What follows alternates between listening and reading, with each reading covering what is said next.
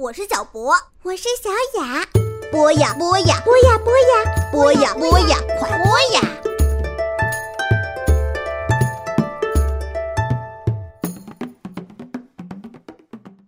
大家好，欢迎走进博雅小学堂，我是大宇哥哥。今天我们继续来学习李商隐的诗作。那么首先呢，还是老惯例，我们先来聆听一下今天所要学习的这一篇作品。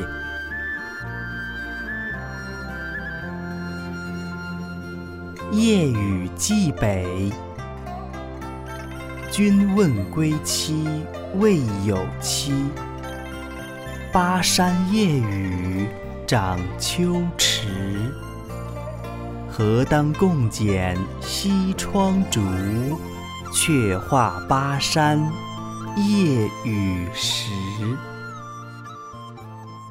在这部作品当中呢，巴山指的是一个地名，而“何当共剪西窗烛”这句当中的“剪烛”是指剪去烧焦的烛芯，使烛火更加明亮。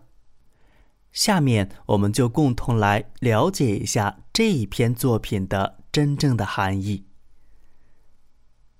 在李商隐的感情世界里，有多变无情又好捉弄别人的人，有追求不到的人，有情意相投但无缘共度此生的人，也有倾心相待、温柔相守的人。李商隐的妻子王氏夫人，就是那位温柔付出真情与生命，与他同甘共苦的人。王氏夫人出身官宦大家，但她嫁给高中进士的李商隐之后，却没能继续享有优渥的生活，而是随着卷入政治党派斗争的夫婿担惊受怕，并且在经济不宽裕中操持家务、照顾儿女。由于李商隐的政治生涯非常的不得意，不得不天涯漂泊。不得不与夫人相隔两地，可以想见，夫人非常的孤单。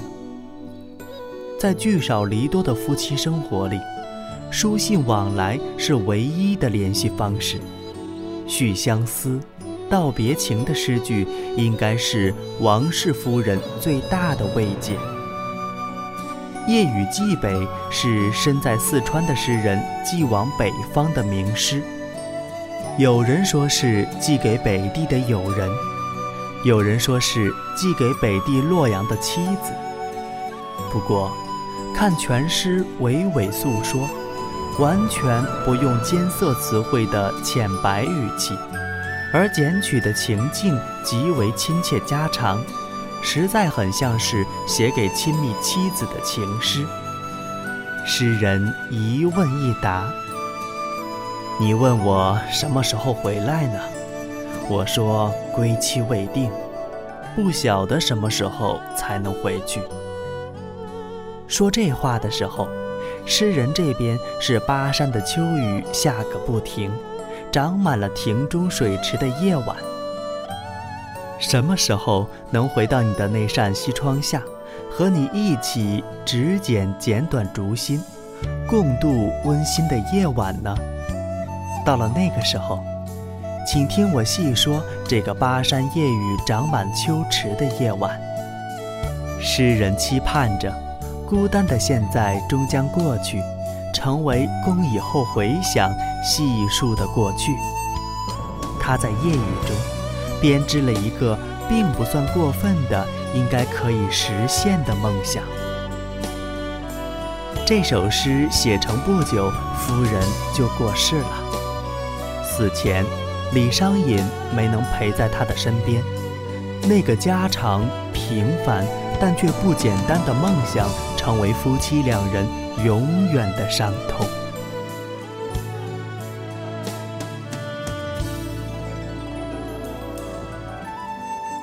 好，小朋友们，通过刚才我们的共同学习和讲述呢，大家可以来了解到。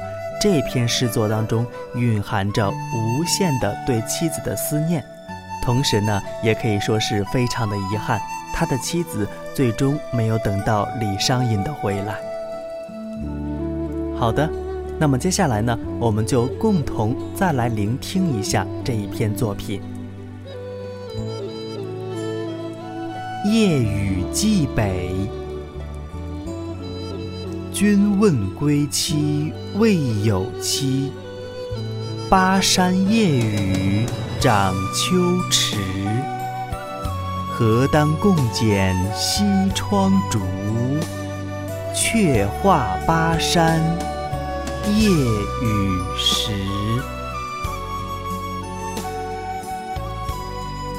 好。